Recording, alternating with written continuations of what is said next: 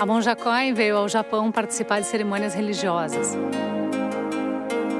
Eu vim até aqui encontrá-la para aprender ou desaprender, trocar, perguntar, encontrar, descomplicar, escutar, procurar complicar, compreender, entender, confundir.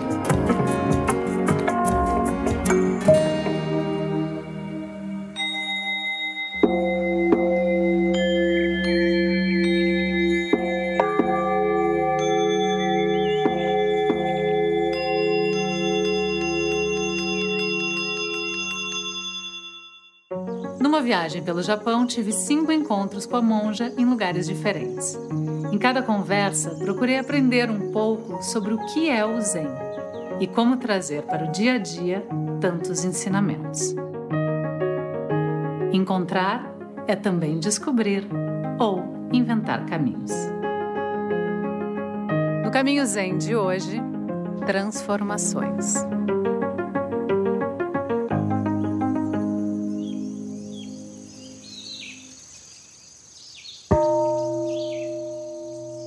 Das maiores transformações da vida, monja, se podemos dizer assim, parece ser a morte. Qual a visão budista da morte? Quando falamos da morte, falamos da vida, porque não existe uma sem a outra. A morte é natural e deve ser recebida com naturalidade. Tudo que começa, inevitavelmente termina. Mas a gente não lida bem com a morte. Né?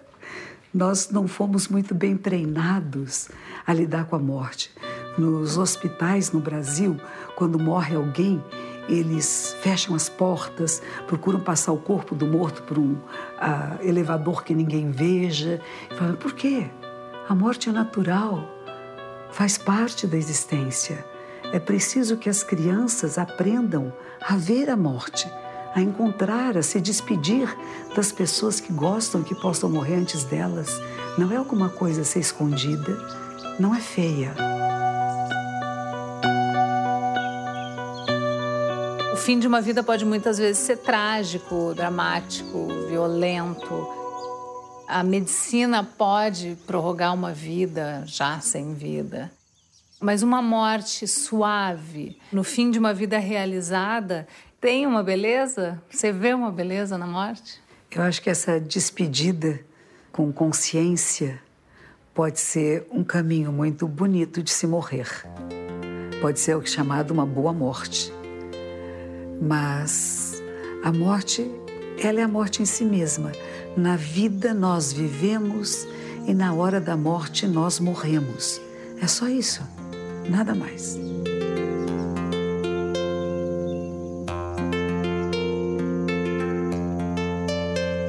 A morte é um tabu na nossa cultura. Como vencer esse preconceito? A morte é importante. A morte nos liberta. A sensação de que a vida é transitória a torna mais importante. Imagina a vida ser eterna, pensar que isso não acaba nunca, que você será sempre você eternamente. Então, a morte existir ela é importante.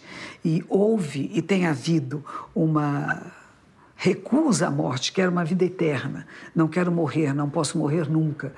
Isso é muito egóico. Nós vamos morrer. Nós vamos passar por aqui e espero que não fique nenhum rastro da minha passagem. Não é importante para mim que alguém diga: fiz a sua estátua. Estátuas também desaparecem. O seu nome ficou no livro, o livro se queima, some. O mais importante é como se vive. E essa viver com plenitude e oferecer a vida para o bem de todos os seres. Vida que passa, transitória, efêmera, como um arranjo de flor, impermanente, belo no aqui e no agora. Nos mosteiros budistas, vocês aprendem a fazer arranjos de flores né, que são impermanentes, né? Tem todo um detalhe, um cuidado, mas eles de alguma maneira se desfazem e acabam morrendo. Podemos ver essa mensagem? Sim, a ikebana significa dar vida à flor. A palavra literalmente significa isto. Ikebana. Ike, dar vida. Bana, flor. Flor viva. O caminho da vida da flor. existe uma maneira muito apropriada de colocar as flores num vaso. Geralmente nós colocamos os botões antes de abrir, esperamos eles abrirem, trocamos as águas todos os dias. Os arranjos, eles são impermanentes, são belos na sua impermanência. Um arranjo de flor, ikebana, é uma arte. Porém, uma arte que pode ser vista aqui com um sentido até sagrado. E é assim, como uma prece, que a Churro prepara os seus arranjos há mais de 30 anos. Ela nos mostrou como os faz e nos levou pelo seu caminho das flores. Tudo começa buscando a água que será usada no arranjo, mas não é uma água qualquer. É uma água considerada sagrada.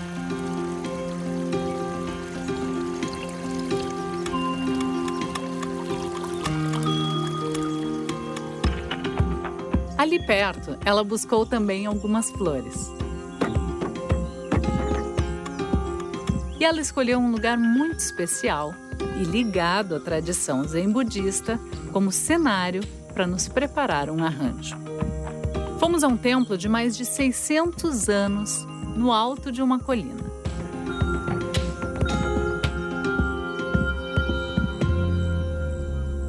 Um silêncio ancestral. Paz. Telhados de palha. Um patrimônio cultural do Japão.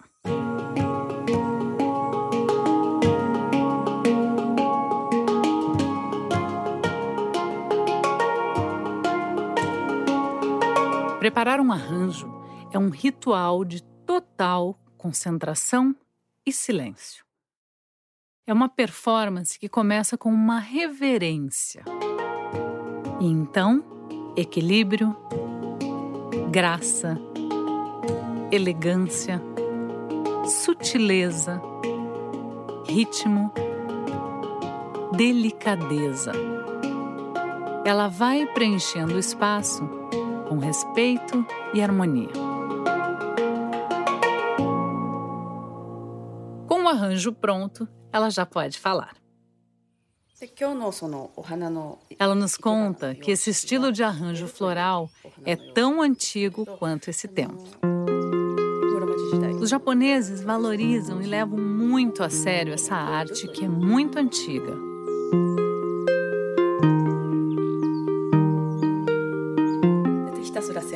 Quando eu era aluna, eu fazia apenas o que o professor mandava. Com o tempo, fui aprofundando o conhecimento e a cada dia eu vejo que preciso aprender mais e mais. E vai ser assim até o fim. Você aprendeu a fazer arranjos de flores? Eu aprendi um pouco, tínhamos aulas no mosteiro, e o que é mais interessante é que no começo eu nem me dava conta onde era a frente e atrás da flor. Porque a gente olha uma flor e parece que ela não tem frente e costas. E de repente você percebe que tem sim. Tem um lado dela que fica melhor para cá do que para lá. Então esse detalhe do olhar foi muito interessante. Um apuro estético, né? Apuro estético. A minha superiora é uma mestra de arranjo de flores.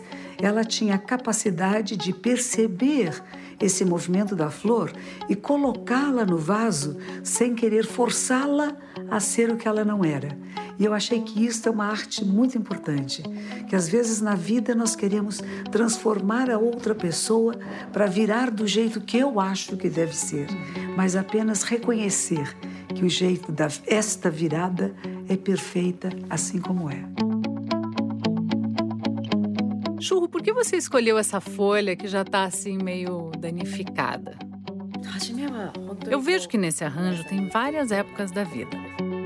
Essa folhinha aqui é mais nova.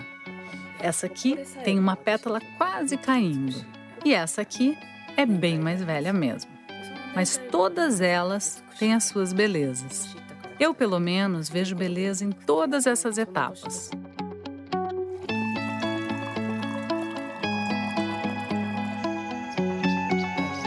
Para as flores e penso que são como um ser humano. Se nasceram, estão predestinadas a morrer. Mas também a florescer, viver belamente e depois murchar. Olho as flores e penso nisso, a beleza do fim e do início. Os homens e as plantas são mutáveis e mortais. Elas duram poucos dias, mas a beleza é saber que dura poucos dias. Como o prazer da existência é saber que a existência é terminal, que nós vamos morrer um dia. E não é por isso que não apreciamos cada instante da vida.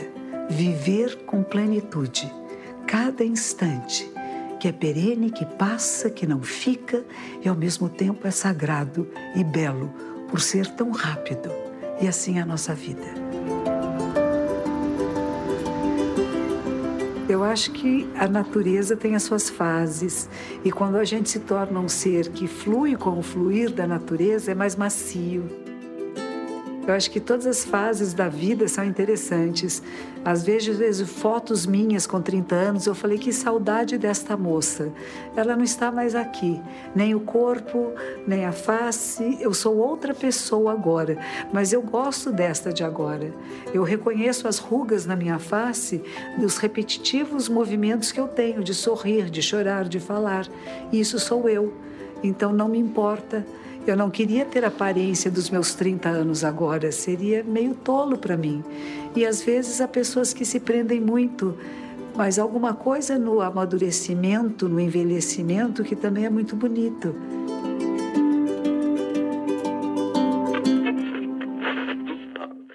São seis e meia da manhã. Todos apostos?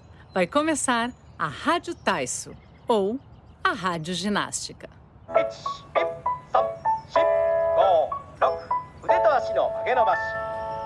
Todo dia, de segunda a segunda, nesse horário, a Rádio Estatal Japonesa transmite uma série de exercícios de 10 minutos. Ao som de um piano, principalmente os idosos, seguem atentamente as instruções, praticando uma série de movimentos ritmados, fáceis e suaves, em grupo ou sozinhos, em casa, na rua, na praça. O Sr. Kimura, de 72 anos, é um instrutor voluntário desse grupo em Tóquio. Essa ginástica é uma verdadeira instituição aqui no Japão. É muito saudável ter o convívio entre nós, ter esse encontro diário. Esse encontro ajuda também a espantar a solidão nesse que é um país com um dos maiores números de idosos do mundo.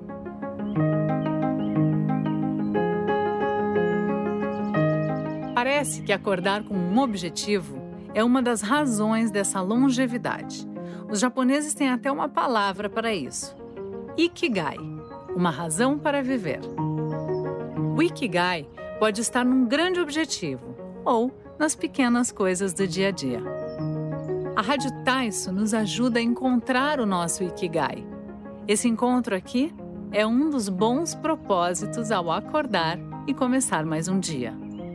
A gente gosta de viver.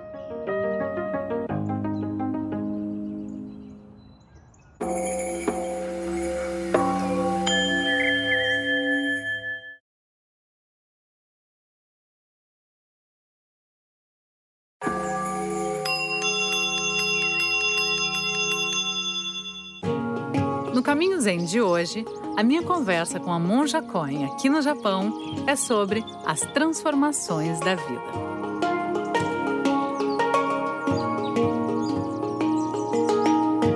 Você realiza muitos velórios. Como é que foi aprendendo a lidar com a dor dos outros?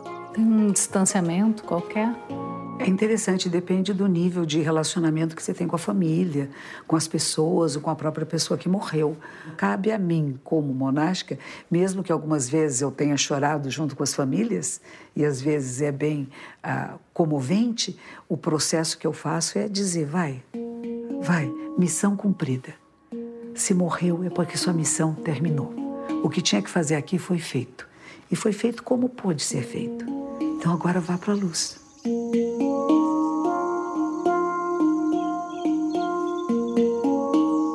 Mas é normal sofrer a morte de alguém querido. Claro que é a tristeza da morte. Quem vai dizer morreu, eu tô alegre? Não, tô triste, vou sentir saudades, como dói. E passa. E a gente deixa passar. Até Jesus dizia: enterre seus mortos. Não saia carregando os mortos. É muito pesado. Os mortos nós enterramos, cremamos os deixamos ir, não ficamos puxando, não quero que vá, não quero que vá. É egoísmo. Não fique aqui porque eu quero, porque eu tenho saudades. Que Mesmo amor é esse? Não tem como. Né? Não é? Já foi. Vai bem. Quando alguém morre, a gente fala, vá para a luz infinita. Por isso rezamos. É natural que a gente sinta saudades que a gente sabendo que quando alguém morre, não vamos mais ouvir a sua voz, não vamos mais ver o seu corpo, mas também é bom lembrar-se que este ser continua vivo em nós, que aquilo que tinha de benéfico vai viver em nós para sempre. Buda morreu com 80 anos de idade. Ele estava doente quando morreu e Ananda, que era seu atendente pessoal, começou a chorar muito. Ele dizia: Ananda, não se lamente, tudo que começa termina. Não é o meu corpo que você amava, mas o que eu representava, os ensinamentos. Faça dos ensinamentos o seu mestre e eu vivo para sempre. A vida eterna de Buda é a vida que passa de geração a geração para aqueles que continuam vivendo esse caminho. A vida daqueles que vieram antes de nós está viva em nós. Então nada se perde. A lei de Lavoisier é a lei budista. Nada se cria, nada se destrói, tudo se transforma. Transformação como no movimento da espada de um samurai. Um dos maiores ensinamentos da cultura dos samurais é de que cada dia deve ser vivido como o último. Saber viver o presente e o que ele oferece. Mas para isso, é preciso se conhecer. A ética samurai ensina: a vida é um processo de autoconhecimento permanente e sem fim. Só assim teremos uma mente pura. A palavra samurai significa aquele que serve. E hoje em dia, Longe das antigas guerras, o que ficou como referência do espírito desses guerreiros foi a lealdade, a sobriedade e a disciplina, valores que os japoneses prezam muito. Para um samurai, era importante saber golpear com a espada. Mas a grande sabedoria é e era saber não precisar usá-la.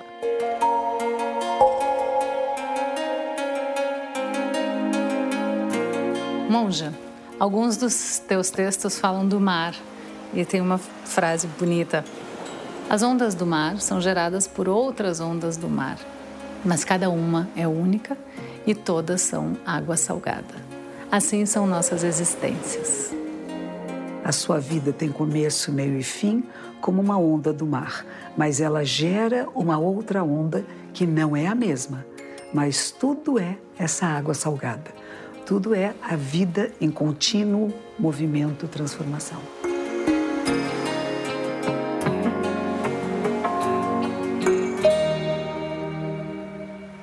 O mar se renova em ondas e marés, como a tradição, que para se manter tem que se renovar. E disso os japoneses entendem. Lugar comum dizer como os japoneses mantêm as tradições. Mas isso para eles não quer dizer parar no tempo. Pelo contrário, as empresas familiares, por exemplo, que aliás são outra marca da cultura japonesa, sabem olhar para o futuro sem esquecer o passado. E não é um passado qualquer, não. Essa confeitaria, por exemplo, tem uma história de quase cinco séculos.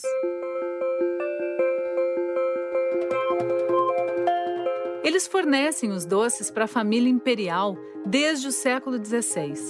O que começou como um pequeno comércio, hoje tem mais de 80 lojas espalhadas pelo Japão. Aqui é também um museu e um salão de chá.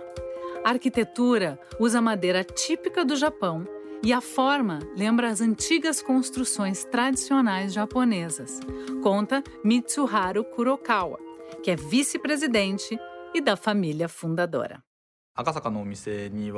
O futuro e o passado se encontram nesse lugar, sem perder a identidade japonesa.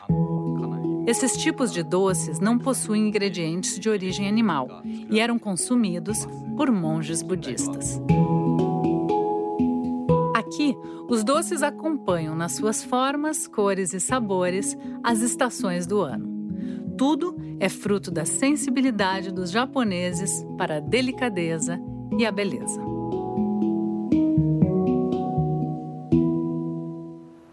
Agora, estamos numa rua tranquila e afastada do centro da cidade de Kyoto.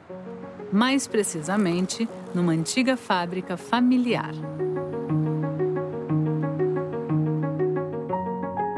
Mais um exemplo de uma tradição oriental ainda viva e que se renovou, mixando-se com outras culturas e espalhando-se pelo mundo todo, inclusive o Brasil, é o molho de soja, ou o shoyu, um ótimo substituto do sal. O Itzateiro Sawai é da quinta geração da mesma família que mexe diariamente nesse líquido, que não para de fermentar. A fábrica está aqui nesse lugar desde 1883 e é com a mesma receita à base de soja e cereal torrado que ele prepara o shoyu. Os ingredientes ficam nesse tonel durante dois anos. Essa espuma aqui mostra que ele está fermentando. Nesses tonéis grandes também tem o um molho. Tem alguns aqui que já estão há três anos.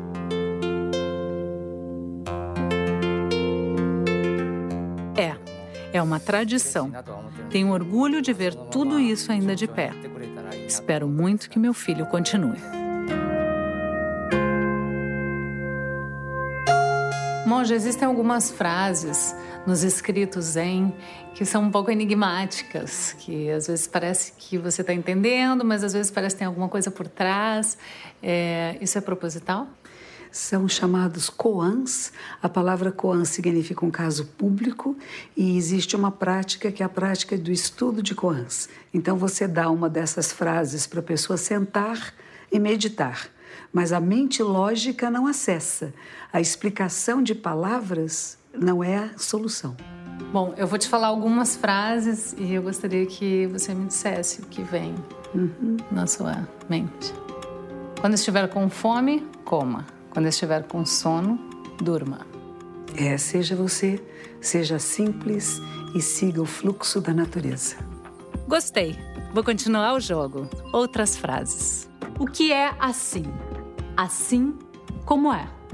É assim como é. Nyose. É o que é. É o que é. Sem nada mais. É o que tem para hoje. É isso. A procura é o encontro, porque o encontro é o caminho. Sim, nós somos o que nós fazemos. Procurar é caminhar. A mexera suporta o frio e desabrocha em fragrância. Resiliência. Capacidade de suportar dificuldades e desabrochar em beleza. Tenho ido, ido, ido. Ainda indo, indo, indo. Tendo chegado, ainda assim, indo. O ponto de chegada é o ponto de partida. Ou seja, não existe. Não existe sempre... fim. A prática é incessante. As águas correm e voltam ao oceano. Mizu nagarete Motokai Kinikisu. As águas estão sempre rolando e voltando ao oceano. Do oceano tornam-se nuvens que vão tornar chuva e que vão voltar. O ciclo da vida, impermanente e fluido. Existe uma expressão em japonês que diz Ichigo Ichie.